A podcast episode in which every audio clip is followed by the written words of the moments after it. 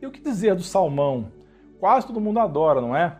Mas calma lá, não é qualquer salmão que vai fazer diferença. O salmão selvagem é uma fonte incrível de ácidos graxos ômega 3, proteínas de alta qualidade, vitaminas B e D e selênio.